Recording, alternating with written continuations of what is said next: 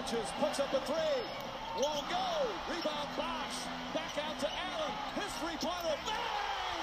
Tie game with five seconds remaining. Damit herzlich willkommen zurück bei Olajuwon uns eben dem Basketball-Podcast, der aktuell 30 Teams in 30 Tagen abhandelt. Und so langsam wird's zäh. Wir sind bei Team Nummer 20 angekommen. Die Leckerbissen werden immer weniger und wir besprechen heute die Orlando Magic. Dafür habe ich mir einmal mehr, nein, nicht einmal mehr, einen neuen Gast nicht, sondern einen wiederholenden Gast reingeholt, den Pascal von Klatsch. Moin, ja, Pascal. Grüß dich. Schön, dass ich, ich wieder hier sein darf. Sehr gerne. Es war eine nette Folge, trotz Umständen das letzte Mal. Also bisher läuft es wieder. Das äh, hoffe ich auch jetzt dann für die nächsten 45 Minuten ungefähr. Wahrscheinlich nicht ganz so lang, weil keiner von uns wirklich Bock hat, jetzt so lange über die Magic zu reden. Ja. Wie kam, also wir wissen ja jetzt quasi schon, wer du bist, das haben wir in der letzten Folge abgesprochen, abgeklärt. Ähm, aber wie kamst du denn zu Orlando? Ich bin großer Fan von Orlando so als Stadt oder beziehungsweise als Urlaubsdestination. Das ist auch äh, schwierig zu erklären, aber im Grunde ist es äh, durch Zufall entstanden. Man hat äh, Semesterferien im Februar, März, man hat Bock auf Amerika, man will dann auch ein bisschen Wärme haben und Orlando ist im Grunde das günstigste Pflaster, was man so finden kann. Und irgendwie hat sich das dann aber ergeben, dass ich dann so ein bisschen, äh, ja, mich verliebt habe in die Stadt und äh, dementsprechend auch viele Magic-Spiele gesehen habe. Also ich glaube, so seit Victor Oladipos Rookie-Saison war ich pro Jahr irgendwie mal in der Arena, wenn die Magic gespielt haben. Und ja, dann baut man ja automatisch eine gewisse Bindung zu dem Team auf. Ne? Und als Kind der 90er hatte man auch mal ein Check-Trikot und fand ihn auch ganz cool. Und äh, ja, die waren immer so ein coole Franchise für mich eigentlich. Und so ist das dann quasi zu meiner zweiten Liebe, wenn man es so nennen möchte, geworden. Sehr cool. Äh, weil du gerade Trikots angesprochen hast, wenn, wenn ich nach Trikots bei mir gehen würde, dann wären, glaube ich, die Magic an Platz drei oder so. Also wenn es an der Zahl, weil ich glaube, ich habe ein T-Mac und ein Howard-Trikot jetzt rumhängen. Ja. Also die sind mit zwei relativ gut vertreten bisher, weil ich habe ja eigentlich das Ziel von jedem Team, irgendwann eins zu haben, dass ich wahrscheinlich in den nächsten vier Monaten erreichen werde. Es ist ja. so schlimm, meine Trikotsucht. Nice, nice. ich habe äh, noch vor zwei Jahren, glaube ich, äh, ein Shaq-Trikot Champion in XXL aber verkauft, in weiß. Das Ding ist, ich habe das als Kind mal von irgendeinem über drei Ecken geschenkt bekommen, war mir natürlich viel zu groß so richtiges Kleid einfach. Und äh, ja, als ich dann ausgemistet habe und äh, ich mir dann so gedacht habe, ey, das ist viel, immer noch viel zu groß und weiß ist halt, ja, weiß, habe ich es äh, verkaufen müssen, schweren Herzens. Aber ja, äh, ich glaube nach Michael Jordan Bulls in Schwarz mein zweites Trikot, das ich hier hatte. Tatsächlich. Okay, sehr nice. Äh, jetzt wo wir gerade beim Trikot sind, wie findest du die diesjährige City Edition? Ja, da habe ich äh, einen Podcast zu aufgenommen. Hier ein kleiner Plug an dieser Stelle, aber. Äh, Deshalb frage ich. ja, danke schön. Sehr gut. Also un unabgesprochene Überleitung hier. Äh, Wahnsinn. Nee, ich finde die eigentlich ganz cool, weil es halt äh, so ein, ähm, ja, das äh, Theme von Florida so ein bisschen aufgreift mit diesem, ähm, ja, Sunshine State und äh, Orangenfarm und so. Ich fand dann auch die Akzente in dem Trikot eigentlich ganz cool. Mich stört so ein bisschen, dass das o, äh, das ORL und dann das, der, der Stern dahinter. Ich sehe da jetzt nicht so krass äh, von der Komposition her wirklich, dass das ja Sinn ergibt, aber auf den ersten Blick habe ich so gesagt, würde ich auf jeden Fall mal tragen, auch wenn es auch weiß ist natürlich. Äh, das ist aber eine kontroverse Meinung. Ich weiß jetzt nicht, wie du es findest. Ich weiß auf jeden Fall, dass David Krutt, äh, schöne Grüße an dieser Stelle, ich muss in jedem Podcast David grüßen, ähm, Grüße an David. ja, dass er es, glaube ich, nicht so cool fand. Also das war so die Meinung, die mir noch im Kopf geblieben ist, aus NBA, Twitter.de. Also ich finde es tatsächlich cool mhm. und ich würde es auch tragen, aber ich würde es mir halt wahrscheinlich nicht zu dem Preis kaufen, des, für den es halt aktuell verkauft wird. Und wenn es halt irgendwie einen Spieler gäbe, der noch abseits von Jonathan, Jonathan Isaac gibt, dann würde ich mir vielleicht überlegen, da noch eins zu kaufen, aber für Isaac, das würde ich vielleicht geschenkt nehmen, um auf eure Tiers nochmal zu kommen in eurem letzten Pod. Ja, sehr cool. Ähm, gut, apropos Spieler. Ja. Ähm, wie, waren, wie waren denn so deine Erwartungen als Magic-Sympathisant vor der Saison, nachdem man ja eigentlich jahrelang sich den achten Platz in der Eastern Conference äh, ja gesichert hatte? Genau, also ich fand halt, es hat sich ja nicht viel geändert, das kann man ja schon mal vorneweg äh, sagen. Und äh, das alte, äh, dass Isaac raus war, war ja vor der Saison schon bekannt. Und äh, Fulz hatte natürlich mal Hoffnung. Und das war auch so ein bisschen erneut mein kleiner X-Faktor. Also ich habe den Magic-Erfolg auch so ein bisschen an äh, Fulz gekoppelt. Und das war ja auch jetzt rückblickend betrachtet gar nicht so dumm, weil mit Fulls in der ja, Rotation haben die Magic ja ziemlich gut performt und er sah 6-2. super auch aus. Ja, er sah absolut äh, super aus. Auch äh, so ein Spieler, den die Magic jetzt auch Stand heute gut gebrauchen könnten. Aber nichtsdestotrotz war ich tendenziell pessimistischer als Magic Twitter, also das, was ich so mitbekommen habe. Und ich glaube, die waren aber tendenziell auch optimistischer als die Buchmacher so. Also ich habe in Magic jetzt nicht unbedingt ein 500-Team gesehen. Nichtsdestotrotz war Play-In dann natürlich durch diese neue Regelung äh, im Bereich des Möglichen. Gerade weil man eben durch diese Kombination aus Steve Clifford und äh, Nikola Vucevic, das ist ja so die Traumkombination von Clifford, dass man irgendwie so einen, ja, einen offensiven Big Man hat, der, den man halt auch in der Defensive entweder verstecken oder seine Stärken akzentuieren kann. Das hat er damals mit Al Jefferson, Al auch so gemacht, genau.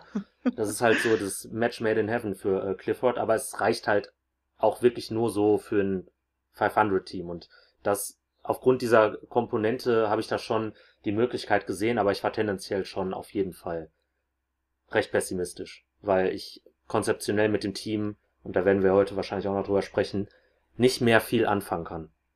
Nee, same. Also ich hatte vor der Saison, glaube ich, die, die Preview zu den Magic geschrieben und ich hatte ihnen schon irgendwo zugetraut, dass sie auch wieder den achten Platz irgendwie reservieren können, einfach weil sie eingespielt sind, so es Mhm. hat sich nicht viel verändert. Ähm, ich habe auch irgendwo in Cole Anthony noch einen Upside gesehen, dass der vielleicht von der Bank kommt, wirklich eine gute Rolle spielen könnte. Habe aber dann auch gesagt, ohne Isaac wird das halt verdammt schwer. Vor allem, wenn man sich anschaut, was da für Teams jetzt nachgerüstet haben, Atlanta und auch Washington, die ja irgendwo einen Spieler doch zumindest mehr bekommen haben. Mhm. Auch wenn man von Russell Westbrook halten kann, was man will. Ähm, deshalb so, ich hatte sie auch in dieser Range, ja, Play-In sollte machbar sein und dann sah das ja zu Saisonstart eigentlich sehr, sehr gut aus. 6-2, wie gesagt. Ja, krass. Und seitdem hat man einen Rekord von 7 zu 21. Das ist. Wir haben im Vorlauf ja schon darüber geredet. Äh, die Magic, die haben sich ja irgendwann dann auch mal auf so ein, auf mehrere Losing Streaks begeben und für mich auch der absolute Saisonkiller war dann das MLK Day Spiel gegen die Knicks. Also da, da bin ich immer noch nachhaltig äh, von geschädigt. Also was man da für ein, für ein Basketball im Jahre 2021, äh, im noch jungen Jahr äh, 2021 zu diesem Zeitpunkt äh, gebi- geboten bekommen hat, das ist boah, hart gewesen, wirklich. Es hatte 90er-Vibes. Ja. So zwei dominante Big Men, die sich irgendwie da gegenseitig betteln oder den Versuch eines Battles liefern. Und keiner trifft Dreier. Ähm, es war hart anzuschauen und natürlich dann auch noch Low-Scoring-Game für heutige Verhältnisse. Apropos Low-Scoring, Mhm. Defensive Rating 112,9, da lassen sie eigentlich viel zu. Ähm, wobei das wahrscheinlich immer noch überperform eine Überperformance ist. Ähm, O-Rating noch schlechter, 106,3, Platz 26, was macht ein Net-Rating von minus 6,6, was Cleveland-esque ist, wie man gestern in der Folge erfahren hat. Uch ja, ich habe jetzt schon keinen Bock mehr auf, über die Magic zu reden. Äh, fangen wir vielleicht mit dem Positivsten an. Nikola Vucevic. Ja. All-Star Äh, ja. Nikola Vucevic. Perennial All-Star Nikola Vucevic, kann man jetzt schon sagen. Also freut mich auf Ja. jeden Fall für ihn persönlich. Das kann man nicht anders sagen. Ich weiß nicht, wann bist du so zur äh, NBA gestoßen? War das so auch die Zeit, wo Dwight Howard noch äh, ein Superstar war? Das war das Jahr, äh, als Dwight Howard dann quasi zu Houston kam. Also Ja, das okay. war so die erste Saison, wo ich dann auch richtig verfolgt habe. Ähm, Okay. Es müsste die Damian Lillard schickt uns nach Hause. Das kann gut sein. Aus der Houston-Bubble oder dem Houston-Blickwinkel kann ich das jetzt nicht ähm, zu 100% beschwören. Aber das ist halt so der, ja, der Umbruch in Orlando ja auch ein Stück weit gewesen, ne? Dann hast du auf einmal so Leute wie Fournier und äh, Vucevic äh, irgendwann akquirieren können, die ja heute immer noch ein Thema da sind. Und von all den Spielern ist ja eigentlich nur so, kann man sagen, Vucevic jemand, der sich jetzt so wirklich auch einen Namen in der NBA gemacht hat. Also kein Disrespekt gegen Fournier, der, über den sprechen wir vielleicht gleich auch noch, aber Vucevic ist auf jeden Fall rückblickend betrachtet so das, ja, der insgeheime Nachfolger irgendwie von Dwight Howard als, in Anführungsstrichen, Franchise-Player, wenn man ihn denn so nennen möchte. Ja, definitiv. Ich weiß nicht, soll man jetzt direkt vorgreifen, wenn wir auf Trades und sowas, das kommt ja eigentlich meistens später, aber Ja, äh, ich glaube, bietet sich hier wahrscheinlich ganz an, weil es ist vermutlich auch das erste Team so, wenn ich mich richtig erinnere, wo der Franchise da also in Anführungszeichen der Franchise da wirklich nicht untouchable ist, sondern in diversen Trade-Gerüchten auftaucht. Mhm. Siehst du da irgendein Szenario, das dann sowohl ein aufnehmendes Team als auch die Magic besser machen würde? Also langfristig gesehen für ihren Plan, quasi Rebuild. Ja, auch mit der Frage habe ich mich, ich weiß gar nicht, das ist mittlerweile auf jeden Fall über einen Monat her, schon im äh, Klatsch-Podcast gewidmet, weil ich da auch sehr frustriert über die ganze Situation war und bin. Ich sehe ehrlich gesagt kein Szenario, bei dem beide Teams profitieren können. Jetzt natürlich die Frage für die Magic. Macht es jetzt wirklich vielleicht mehr Sinn, einfach diese Baseline of Competence, die Vucevic ja irgendwo mitbringt, Sorry für den mhm. Anglizismus, aber das passt einfach so gut, weil mit dem wirst du wahrscheinlich niemals ein absolut, ja, Flop-3-Team der Liga sein. Ähm, ja, macht es dann wirklich Sinn, an ihm festzuhalten? Er hat ja jetzt auch noch ein bisschen Vertrag, müsste jetzt noch zweieinhalb Jahre dann sein und verdient ja auch einigermaßen gut. Ja, also macht das wirklich Sinn, an ihm festzuhalten? Oder kann man sagen, wenn man ihn los wird und dafür vielleicht so ein Mini-Asset einsammelt, ist das schon Gewinn? Aber so, wenn, du, wenn wir jetzt wirklich darüber reden, dass ein All-Star weggetradet wird und wir sehen ja auch die Pakete, die für, ich sag jetzt mal, Stars geschnürt werden, dazu würde ich ihn jetzt nicht zählen. Aber ich kann mir nicht vorstellen, dass da auch nur ansatzweise irgendwie sowas in die Richtung zurückkommt. Und Boston ist halt mit ihrer Gordon Hayward Trade Exception und dem, ja, vielleicht Need auf Big, äh, da müsste man nochmal genau reingucken, ist immer so der Kandidat, der am häufigsten genannt wird und Miami halt auch, weil die viele, ja, ich sage jetzt mal, ausgleichende Verträge haben, die man da in den Raum werfen kann. Aber da sieht es natürlich mit der Pick-Situation nicht so dolle aus. Und ob man sich jetzt von irgendwelchen jungen Talenten trennen möchte, um Vucevic zu akquirieren, weiß ich ehrlich gesagt auch nicht. Und das ist ein Dilemma. Ich weiß ja nicht, du vielleicht als etwas objektiverer Mensch kannst da vielleicht äh, eher was zu sagen, aber ich sehe da ehrlich gesagt ja wenig bis gar keine Möglichkeiten, dass das so ein Win-Win-Trade wird. So die Heat haben ja Bam eh, das heißt, du machst ihn in den Playoffs, machst ihn obsolet, weil da kannst du nicht mehr mit zwei Weg spielen, meiner Meinung nach. Äh, vor allem, wenn dann ja, so. Bam Teams ist krass defensiv, das muss man echt sagen. Ja, also eher noch, eben. ja, hm. also Bam tut sich aber am Ring schwer und da ist Wutsch tendenziell Also ich, das stimmt. Ich sehe da schon ein bisschen, weiß ich nicht, schwierig. Aber ich sehe halt ein Problem, dass wenn die beide nebeneinander spielen sollten, obwohl Wutsch trifft sein Dreier auch. Ja. Also es gibt ein Szenario, aber ich weiß nicht, was dann als Gegenwert kommen kann. Ja. Ich glaube, es gibt einen Pick, der in OKC, das ist dieses komische Swap-Konstrukt mit Houston, OKC und Miami ist. Hm. Ähm, dann haben sie Achuba. So. Ja, das wäre wahrscheinlich am ehesten derjenige, der. Ja. Und aber. Tyler Hero wollten sie ja schon nicht für James Harden abgeben, also ist der eh untouchable und dann wird schon dünn mit wirklichen Talenten, die die Magic weiterbringen könnten. Ja, safe. Ähm, das ist, ja, so, vor einem Jahr hätte ich vielleicht noch gesagt Justice Winslow, aber der ist ja jetzt mittlerweile auch schon weggetradet worden zu Memphis. Ja. Und Boston, äh, die haben natürlich Need irgendwo, einen kompetenten Offensiv-Bigman zu brauchen. Mhm. Ähm, finanziell sieht's auch in Ordnung aus, aber so, ich weiß nicht, wie sehr Danny Ainge an seinen jungen Talenten hängt, die er ja irgendwann mal Brooklyn alle weggeleiert hat. Mhm. Ähm, und ich glaube, David hat auch gemeint, da sieht er eher keinen Trade, also nochmal Grüße an David zum ja. zweiten Mal jetzt. ja, ich habe es halt auch nur gebracht, weil die ja. äh, Hayward Trade Exception, die sieht halt so schmackhaft dafür aus. Ne? Diese 26 Millionen von Wutsch mit der 28,5 äh, Trade Exception, aber eine Trade äh, Exception in der Höhe ist halt auch ein wichtiges Instrument oder kann ein wichtiges ja. Instrument sein. Deswegen, ach, es ist kann, mir ist gerade ein Drei-Team-Trade eingefallen, Toronto? Äh, weil weil, nee, Jonathan hat ja mal irgendwie ah, okay. gemeint, so äh, die Diskussion, äh, ob Ubre oder Wutsch, glaube ich, war das. Ja, genau, ja, ja. Jetzt bringen halt Ubre und Wutsch in ein Team. So, du tradest Vucevic nach ähm, Golden State, dafür von mir aus Wiggins nach Houston und Oladipo geht zurück nach ähm, ähm, Ding, nach Orlando. Mhm.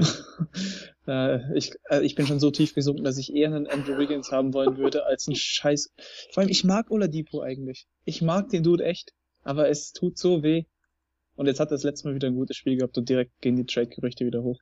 Aber ohne ähm, Scheiß, ja, da muss ich direkt mal sagen, Victor Oladipo ist für mich auch bezeichnend für, ja, als Magic-Fan der letzten, weiß ich jetzt nicht, sagen wir der äh, Post-Dwight-Ära, dass du quasi endlich mal schaffst, mit Glück ein, einen Spieler an zwei zu picken, der irgendwann mal in seiner Karriere All-Star wird. Aber nicht bei dir, weil du dumm genug bist, den vorher wegzutraden und seitdem. Ja, für Sergi Barker. Ach, du halt. Ich mochte es ja total, ne? Aber wow. Äh, wow. War das nicht diese 2016er äh, Offseason, wo dann äh, jeder so große Verträge raushauen konnte und dann eben ja. Serge halt äh, nach Orlando per Sign and Trade für Oladipo oder sowas ja, geschickt worden ist. sowas und dann kam irgendwann am Ende des Tages, meine ich, Terence Ross als ultimativer Gegenwert zurück. Und das sieht natürlich mittlerweile sehr, sehr, sehr mies aus, ne? Aber da haben sie über die Jahre hinweg echt einiges verkackt. Das kann man ja anders sagen. Ja. Das alte ja, Regime natürlich auch. Picks haben sie ja generell nicht so drauf. Ja, ähm, ja. Gut, sie haben ja immerhin noch den damaligen Rookie of the Year aus der Class in ihren Reihen. MCW. Ja, der dritte Point Guard, der jetzt starten muss. Also ja. äh, sagt auch einiges, glaube ich, über die Gesundheitssituation der Magic, aber auch über die generelle Kaderstruktur, weil wir haben im Vorlauf auch schon gesagt, du kannst doch nicht sagen, du hast hier einen Kern aus Wutsch, Gordon und Fournier, die alle ja irgendwas in Richtung, also über 15 machen, also durchschnittliches äh, Startergehalt, aber die bringen dich halt nirgendwo hin, ne?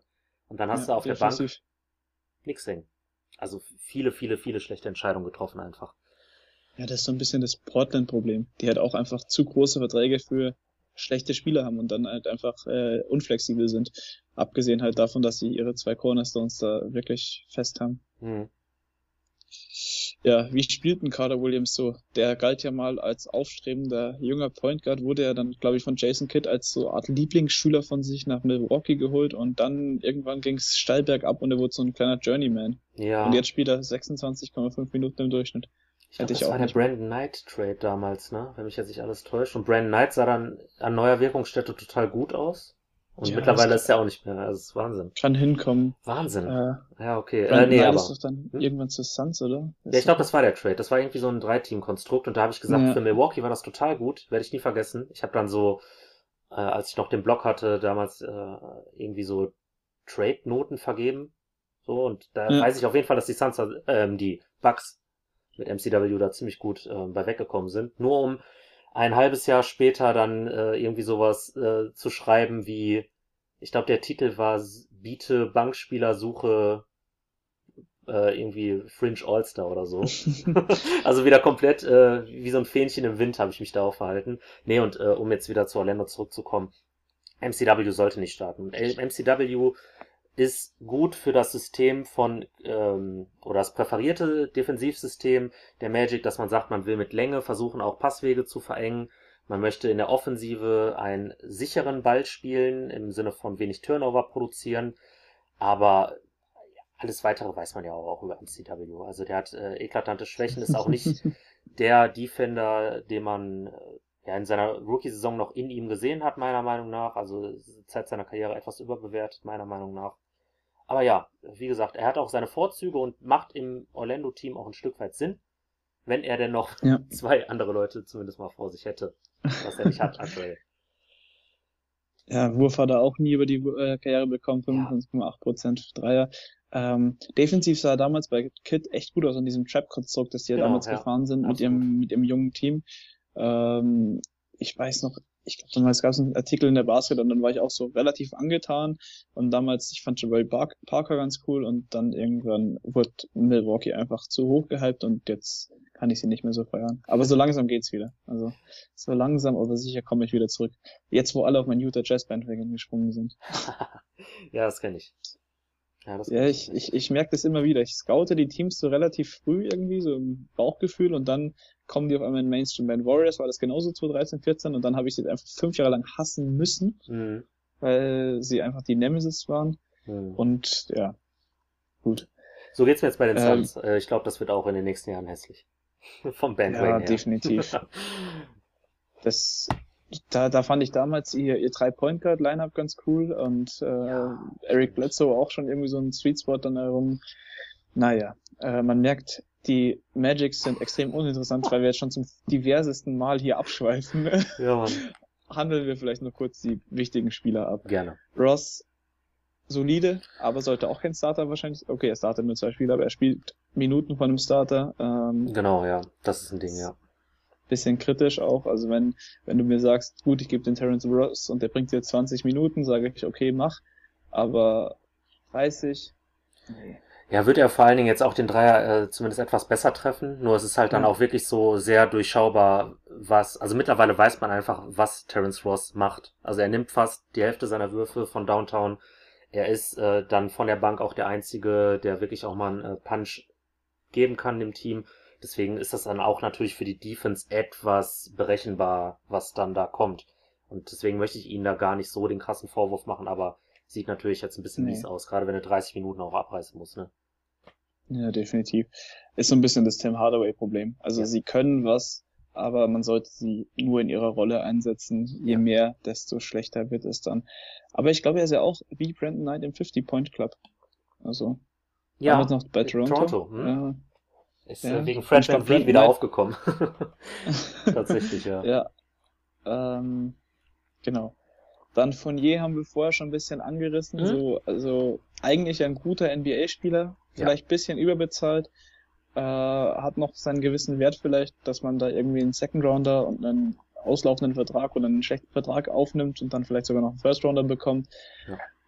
Aber du hast auch im Vorgespräch gesagt, immer wieder ein bisschen verletzt, deshalb nur 21 Spiele gemacht von 36 potenziell, glaube ich. Also so jedes zweite setzt er fast aus, überspitzt gesagt Genau. ich weiß nicht, ob das dann Contendern wirklich helfen sollte, da noch ihn als äh, sekundären äh, Ballhändler reinbringen.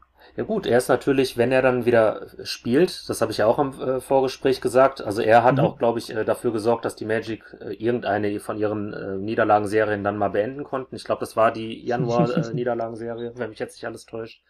Und ich finde schon, dass es so ein Plug-and-Play-Spieler ist. Also den wirfst du rein, der macht seine, seine Dinger, der ähm, wirft, wirft den Dreier einigermaßen vernünftig, in einem ähnlichen Volumen auch wie ein Ross, äh, cuttet, macht ein bisschen was von allem. Also ist, äh, glaube ich, ja, ein ne Notnagel, sagen wir mal so, für einen Contender, der dann vielleicht auch nochmal ein Verletzungsneed irgendwie da auf dem Flügel hat, könnte, könnte was bringen, aber wird auch nicht den großartigen Gegenwert, wie du das schon äh, richtig analysiert hast, einbringen, meiner Meinung nach. Ja, generell, abgesehen von Vucevic und selbst da wird es ja problematisch, Ja. hat ja keiner so wirklich Gegenwert. Ähm, wer sticht mir jetzt noch ins Auge? Gut, Markel Falz hat nur acht Spiele gemacht, aber sah so langsam endlich aus, dass er ankommen könnte. Hat ja auch vor der Saison seine, seine Extension unterschrieben, also den hat man jetzt noch ein paar Jährchen. Mhm. und kann dann wirklich hoffen, dass er irgendwann wieder an was war für ein College? Washington? Ja. Nee. Doch, ja, doch, Washington. Also irgendwo Äh, da im äh, also Georgetown pazifischen, irgendwie so. äh, im Nee, äh, pazifischen Nordwesten. Äh, Genau, das. Washington, ja. Yes.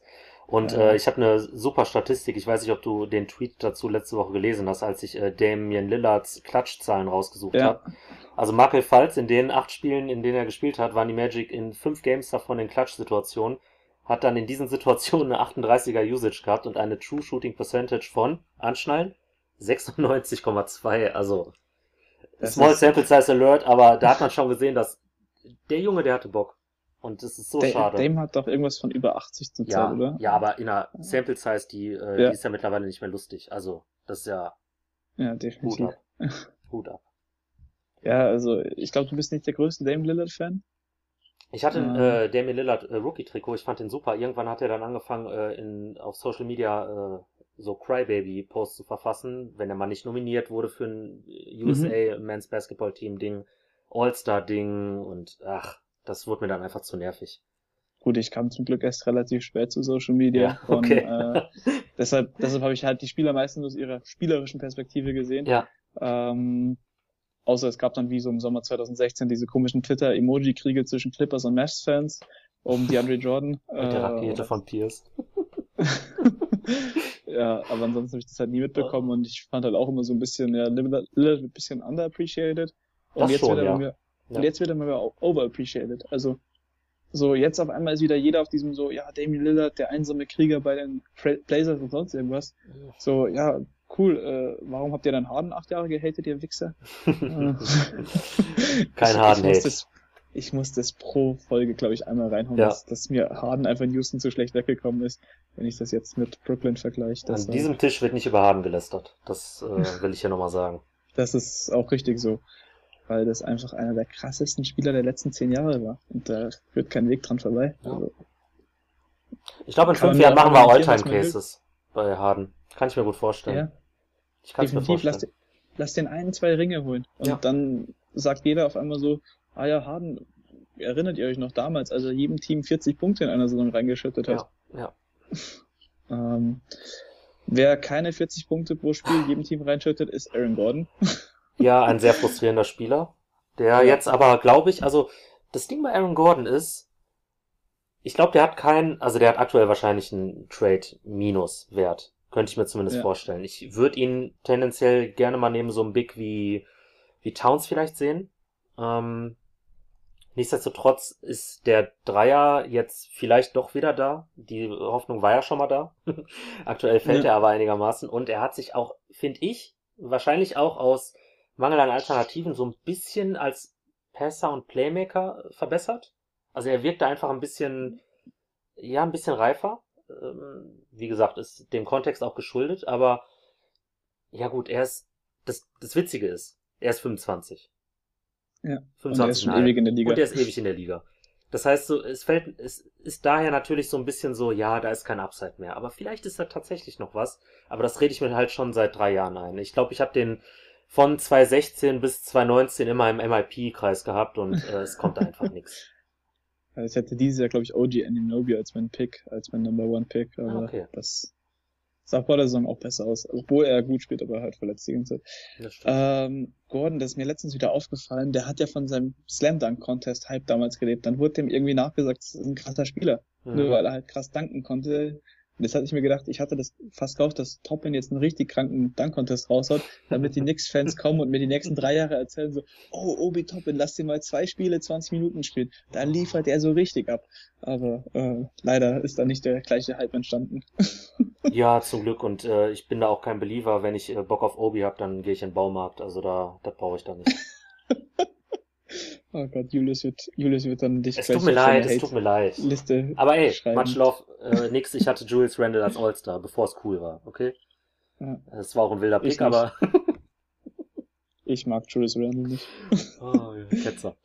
So. ähm, junger Kern. So, es ist ja eine komische Altersstruktur. Also wie gesagt, der Kader ist so komisch zusammengestellt. Ja. Ähm, man hat irgendwie ja, Vucevic, Ross und Fournier in der Prime, Gordon so als Borderline NBA-Spieler, der jetzt gerade den Talentstatus ablegt. Dann hat man eben Markel Fultz, Cole Anthony, die halt eben noch jung und Talente sind. Gut, man hat irgendwo noch einen Jonathan Isaac in der in der Pipeline Hm. und einen Mobamba. Also ein ganz, ganz wildes Kaderkonstrukt. Ich merke das immer wieder bei diesen komischen Borderline-Teams, die zu gut fürs Tanken sind, aber zu schlecht für die Playoffs sind. Ja. Ähm, die sind so merkwürdig zusammengestellt und auch hier wieder. Äh, wie, wie bewertest denn du die, die Talentsituation oder den Talentpool in, äh, bei den Orlando Magic? Es ist, glaube ich, eine ähnliche Situation, in der sich Nico befunden hat, als ihr den Spurs-Podcast aufgenommen habt. Wenn mich, Grüße wenn ich mich jetzt, Stelle. ja, auf jeden Fall. Äh, Ropots Finest. Ähm, ja, der hat sich in einer ähnlichen Situation, glaube ich, gesehen. Also er glaubt, wenn ich das richtig in Erinnerung habe, er glaubt schon, dass da äh, Spieler bei sind, die spielen können. Aber ob da jetzt ein All-Star bei ist, schwierig. Und bei Mobamba muss man echt sagen, also ich weiß nicht, wie viel individuelle Trainingseinheiten der noch bekommen soll, bis aus ihm irgendwie was wird. Es geht immer so minimal irgendwie mal so bergauf und dann denkt man wieder so, ah, und dann wieder so, oh. Also, das ist im Grunde eine total komische Geschichte. Und nur um jetzt nochmal eine Anekdote rauszufeuern. Ich habe damals ein Highschool-Tape von ihm gesehen. Und da hat Brook Lopez noch als einer, oder als mein Lieblingsspieler bei den Nets gespielt. Da habe ich gesagt, ich würde Brook Lopez nur traden für LeBron James oder der Pick, der uns Mobamba beschert. Also, oh je, wie scheiße sah der Tweet aus. Äh, Gott sei Dank habe ich meinen Account gelöscht, aber ja. Ich glaube, Fulz ist tatsächlich eine Sache, da, da, da muss man am Ball bleiben. Isaac als äh, Premium-Rollenspieler sehe ich da auch definitiv äh, Upside. Der muss halt aber auch mal zeigen, dass er, dass er fit bleiben kann. Wie viele Spiele hat der jetzt in seiner Karriere gemacht? 120?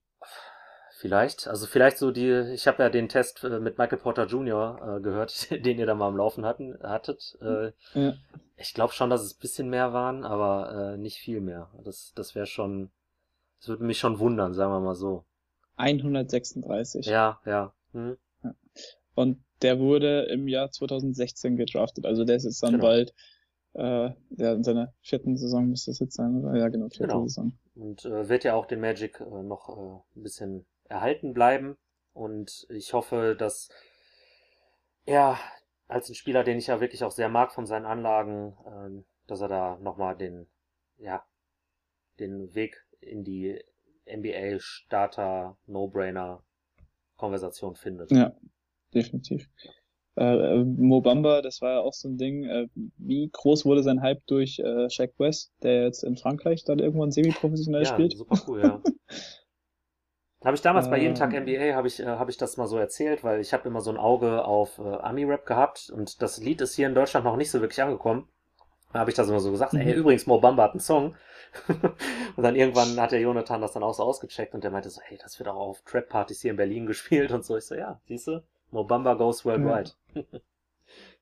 Ja, dann, dann wurde es leider nichts. Äh, Ja, ich sehe ihn auch kritisch. Also ich, ich hatte mal Hoffnung irgendwie, aber dann habe ich mir wieder gedacht, okay, die Magic haben ihn gepickt. Also das ist also fast die Kings-Schiene. so Hyped-Spieler wie damals auch Macklemore oder sonst irgendwas, die aber dann vielleicht zu früh vom College weg sind und dann in der NBA einfach nicht Fuß fassen können und dann irgendwann sich in einer Rollenspieler-Situation wiederfinden. Oder wie Nick Stauskas enden. Scheiße in Spanien spielen. ja, Nick Stauskas ist auch so eine Sache. Damals in Michigan fand ich den super. Ähm, Ja. Aber es hat, Nick Stauskas ist einer der wenigen Spieler, die so ein bisschen auch mein Scouting-Verhalten so ein bisschen beeinträchtigt haben. Also ich äh, gucke mittlerweile nicht nur, wer am College vielleicht gut sein Dreier trifft, sondern ein Spieler muss schon ein bisschen mehr geben. Und äh, Ja. da habe ich meine Lehre daraus gezogen, sagen wir es mal so. Auch einer der schlechtesten Nicknames aller Zeiten. Sauce Castillo. Ja, also, Also, nee. ja. oh, herrlich. Gut. Gut. Gibt's noch irgendwas, äh, den du am Trade-Blog siehst, was jetzt ähm, realistisch erscheint? Also wir hatten jetzt Fournier und Vucevic so ein bisschen oder sagst du, okay, die werden die Saison irgendwie zu Ende spielen, dann Fournier nicht mehr verlängern und dann irgendwie schauen, dass man Vucevic in der Offseason vielleicht losbekommt? Mhm. Was heißt losbekommt? Also gewinnbringend verkauft. Mhm. Ja, tatsächlich äh, dann am ehesten noch ein Terence Ross, aber da ist halt auch wieder so, ist der Vertrag und auch die Länge des Vertrags, deckt sich das dann mit dem, was man sich sportlich von ihm erwarten kann, oder kann man nicht vielleicht so einen ja, Terence Ross liken Spieler irgendwie jetzt äh, nach der G-League-Saison irgendwo angeln? Ähm, da habe ich auf jeden Fall Fragezeichen, ob da ein Trade-Markt für da ist. Traveling Queen, der Name, den muss man sich merken. oh Mann. Ähm, der hat gestern richtig krass geballt bei, bei den äh, bei Houston. Ah, Ist äh, ja bei, aus- bei den äh, Valley Vipers meinst du, oder? Ja, genau. Ah, okay, Äh, der, der ist auch so ein 6'4-Guy, äh, Überathlet, äh, Wurf so lala. Also hat er hat halt diese eine krasse Statistik, also den einen krassen Faktor, was jetzt seine Athletik ist. Der wird irgendwann seinen Weg in die NBA äh, schaffen und sowas. Aber das ist total witzig, dem zuzuschauen. Ich glaube, äh, Axel Barbst hatte da auch mal einen äh, Report vom Draft rausgeschrieben, so die Sleeper-Kandidaten, die nicht gedraftet werden, aber ihren Weg in die NBA finden werden. Das ist auch der krasseste Typ. Also für mich in, in, in Deutschland, ich, ich habe noch nie so einen krassen Typen gesehen wie, die, wie den Axel, ne? Also schöne Ja. Grüße auch an dieser Stelle. Unfassbarer Typ. Unfassbar. Der kann dir über jedes Mid-Major College irgendwie einen äh, 2000 Wörter Text droppen. Das ist, äh, ist wahnwitzig. Also so, so eine Kompetenz hätte ich auch mal gerne. Wie man hört, äh, habe ich sie nicht hier bei Orlando. Also ich fasse es einfach mal zusammen. Ich sehe nicht, dass äh, Orlando irgendwie ein, ähm, ein Spieler hat, den sie äh, großartig gewinnbringend veräußern können. Ich sehe in Mhm. Orlando auf jeden Fall, das habe ich ja schon gesagt, dass die wenige Turnover begehen, das ist schon mal gut oder dann eben fürs Tanking weniger gut. Äh, Rebounding ist okay, Ross hat seine Momente, Vooch ist top. Die sind immerhin ein mittelmäßiges Catch-and-Shoot-Team, aber man sieht halt auch, dass wenn du ein Loch auf der Eins hast, wie schlimm das auch in der NBA sein kann. Man sagt immer so, ja, Point Guard Play ist vielleicht defensiv eh ein bisschen überbewertet und dann gibt's auch viele Point Guards, die nicht wirklich gute Creator sind, aber da ähm, die Teams leben ja auch trotzdem weiter. Aber bei Orlando sieht man jetzt wirklich so, wirklich eine essentielle Stelle ist die Eins. Und da, wenn dir da die Säule wegbricht, dann hast du automatisch keine äh, Pull-Up-Creation, gehörst da zu den miesesten Teams der Liga, ziehst keine Freiwürfe, weil du einfach wenig ähm, ja, On-Ball-Drives generieren kannst, nimmst generell wenig Dreier, bist ein scheiß Shooting-Team, also es, ist, es kommt alles bei Orlando zusammen. Es kommt wirklich alles zusammen.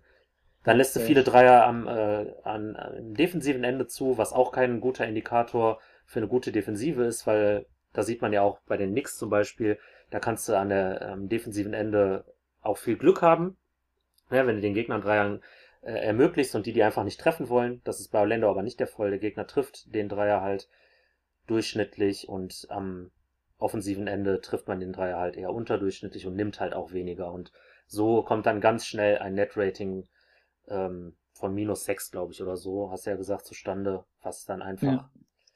auf wirklich solche banalen Dinge ähm, es man runterbrechen kann und wir trotzdem 45 Minuten über Orlando einen Podcast aufnehmen, weil es Bock macht. Oder auch Ja. nicht. Ähm, also das Projekt an sich macht Bock. Ich rede auch immer ganz gern mit den Gästen. Ich weiß nicht, wie viele jetzt schon drin waren. Also ich würde mal so tippen, 12, 13 Gäste hatte ich jetzt doch schon. Ähm, das ist immer ganz interessant, dann auch deren Perspektiven zu hören, aber ich sehe Orlando halt auch kritisch. Also ähm, du hast gerade die Knicks angesprochen, du wirst dich gerade extrem unbeliebt gemacht haben bei meinem Knicks-Kollegen. Der hasst nämlich jeden Knicks-Hate aktuell und der sagt dann so, ja, nee, wir lassen so wie die Dreier, das ist alles so richtig und die können ja so bleiben und bla bla bla. Oh, ähm, ein bisschen äh, irrationaler Knicks-Fan. Da kommt halt wieder so ein bisschen mein Taschenrechner doch irgendwie ein bisschen zum Ja. Vorschein. Also da denke ich mir so, so eine Aussage kannst du treffen und das kann vielleicht sogar auch mal eine Saison gut gehen, das kann anderthalb Saisons gut gehen und vielleicht sogar noch die Playoffs, aber irgendwann geht's halt nicht mehr gut. Und wenn das Ja. dein Allheilmittel ist, dann befürchte ich, irgendwann fällst du damit halt aufs Gesicht. Aber kein Nix-Hate so. Ich, ich äh, würde Nee, mich ja freuen, wenn wir wieder so ein Battle of the. Boroughs hätten. Das, ja, also ein 1-8 Matchup oder 2-7 Matchup Brooklyn gegen New York Knicks, das wäre geisteskrank dieses Jahr in den Playoffs. Ja, und auch gerne über sieben Spiele, ne? Also gib mir, gib mir einen Fight und möge der, der Bessere gewinnen. Also überhaupt kein, da bin ich nicht wie bei Dortmund gegen Schalke, da bin ich total, habe ich Bock drauf, aber ja, so. Ich bin einfach der Meinung, dass, das habe ich auch schon mal irgendwann gesagt, dass Knicks-Fans, ähm, ähnlich auch wie Magic-Fans, die paar, die es gibt, sich das Team immer so ein bisschen schöner trinken, als es ist. Ja, äh, ich kenne das Dilemma auch irgendwo von HSV-Fans. Also Hm, ja. äh, HSV-Fans haben auch noch 2015 eine, einen Weg gefunden, wie man in die Europa League kommen könnte, weil man hat ja Van der Vaart und sonst irgendwas. Ähm, ich ich glaube, das ist so ein Phantom generell bei Teams, die halt irgendwo davon zehren, von ihren ehemaligen Erfolgen Mhm. und die aber aktuell halt einfach nicht äh, ja, ähm, wiederholen können. Und deshalb ist dann so, okay, man redet sich dann irgendwie ein, okay, der hat mal U-Nationalmannschaft gespielt, der war ja mal ein Mhm. Top-10-Pick oder sonst irgendwas. So, das klappt ja alles. Und die Knicks sind ja, glaube ich, auch das Team mit den meisten Lottery-Picks im Roster. Ich glaube, elf oder so. Wild, ey. Krass. Ähm, gut, das jetzt noch zu den Knicks abschließend. Äh, Zukunft Orlando. Ja. Ähm, das ist vielleicht jetzt noch ganz spannend, weil sie waren ja wirklich dieses Mittelklasse-Team so die letzten Jahre und dann bekommst du halt auch Genau. nur scheiß Picks und sowas. Wo geht da der Weg hin? Also ich denke mal, wir sind uns relativ einig, Rebuild muss eigentlich. Ja, absolut. Und ich hoffe auch, dass, ähm, dass sich das Front Office unter Weltman, der, ähm, wir haben ja eben über die Michael Carter Williams, Jason Kidd Zeit in Milwaukee gesprochen. Ich glaube, da war der dann auch da Funktionär. Ich, ich könnte, Ja. ich könnte mich äh, vertun, aber das ist ja auch quasi der, äh, die Idee gewesen, wie man vielleicht auch äh, in Orlando weitermachen möchte, eben auf Länge gehen, eben so ein, äh, gewisses System da implementieren, Athletik, so diese Alleskönner da vielleicht auch ein bisschen zu versammeln, in der Hoffnung, dass vielleicht mal einer durchbricht. Und ich hoffe, dass man da jetzt in der kommenden Draft zumindest, so sehr ich den Dude auch liebe, aber Jonathan Kuminga möchte ich zum Beispiel nicht in Orlando sehen, weil es ist nämlich genau wieder der Spieler, den Orlando potenziell in einigen anderen Spielern hat, nur halt in schlechter, weißt du, was ich meine? Ja, Ähm, definitiv. Deswegen, also ich hoffe, dass da ein Umdenken stattfindet. Ich glaube, wir brauchen uns nicht darüber zu unterhalten, dass die Orlando Magic mit einem, ich würde jetzt mal sagen, äh, Flop 5 Record aus der Regular Season rausgehen. Die haben laut äh, Tankathon einen der Top 3 schwersten Restspielpläne.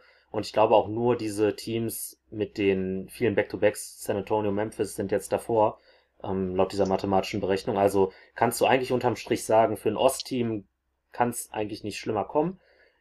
Jetzt weiß ich nicht, wie Detroit äh, performt, gerade jetzt, wenn die da noch ein paar Moves vielleicht machen. Cleveland hat auch, glaube ich, noch ein paar Moves äh, in der Hinterhand. Cleveland gewinnt zu viel. Wir haben Ja, jetzt schon wieder so eine Vier-Game-Winning-Streak Genau. gehabt. Ähm, ja, also ich weiß auch nicht, ob Cleveland jetzt wirklich unbedingt nochmal in die, also eigentlich müssten sie nochmal in die Lottery. Aber vielleicht Fall, sagen sie sich so, äh, vielleicht pusht man irgendwie noch, solange es geht, bis Platz 10 Hm. und dann hofft man halt einfach so, dass mit ein bisschen Lottery-Glück da halt ein Top 6, 7 Pick rauskommt, weil die Class ist ja anscheinend tief besetzt. Ja, find, ich finde schon und äh, was ich im Grunde damit sagen will, dadurch, dass ich in äh, Detroit und Cleveland das Potenzial sehe, dass man Addition durch Subtraktion so ein bisschen äh, erzielen kann, dass die Magic da wirklich auch äh, Gefahr laufen, das schlechteste Team im Osten am Ende des Jahres zu sein. Also ich würde es nicht ausschließen. Ja. Ich sehe Detroit immer noch schlechter, einfach weil Wutsch denen eine gewisse offensive Kompetenz gibt im Alleingang.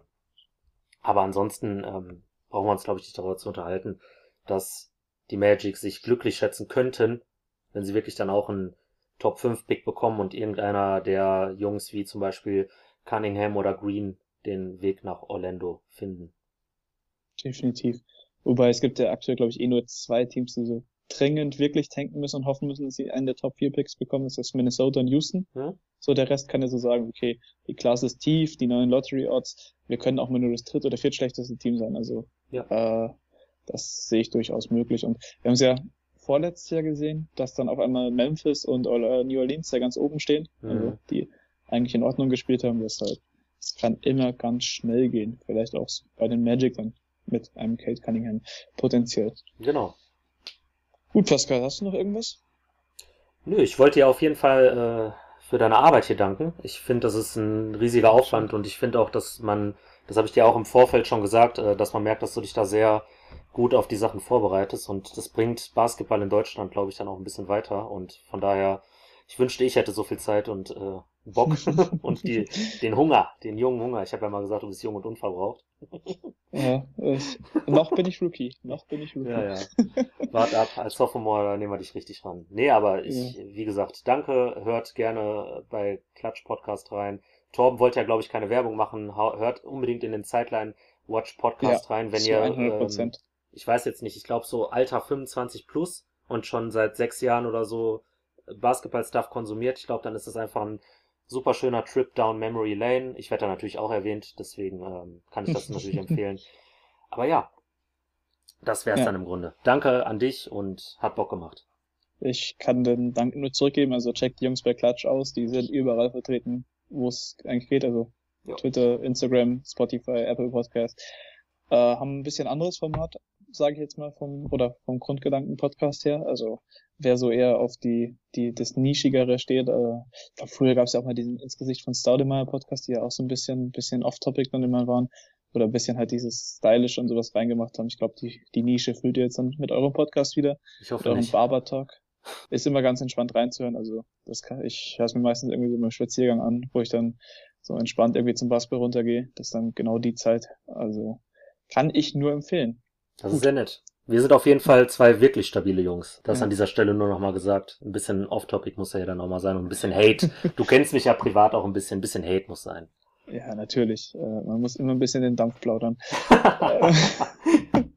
natürlich kulturlich. Dann bedanke ich mich bei jedem, der bis hierhin noch zugehört hat. Äh, morgen kommen dann die Thunder, glaube ich. Ich habe keinen Überblick mehr. Ich nehme jetzt die nächsten zwei Tage, glaube ich, fünf Pots auf, weil ich endlich wieder ein bisschen vorproduzieren will, um so Chaos-Tage zu vermeiden, wie jetzt irgendwie gestern, wo ich dann Kollegen anhaue in der Früh, ey, können wir Cash machen? Ja, können wir? Okay, mach mal. Also, hau da rein. Viel Spaß noch.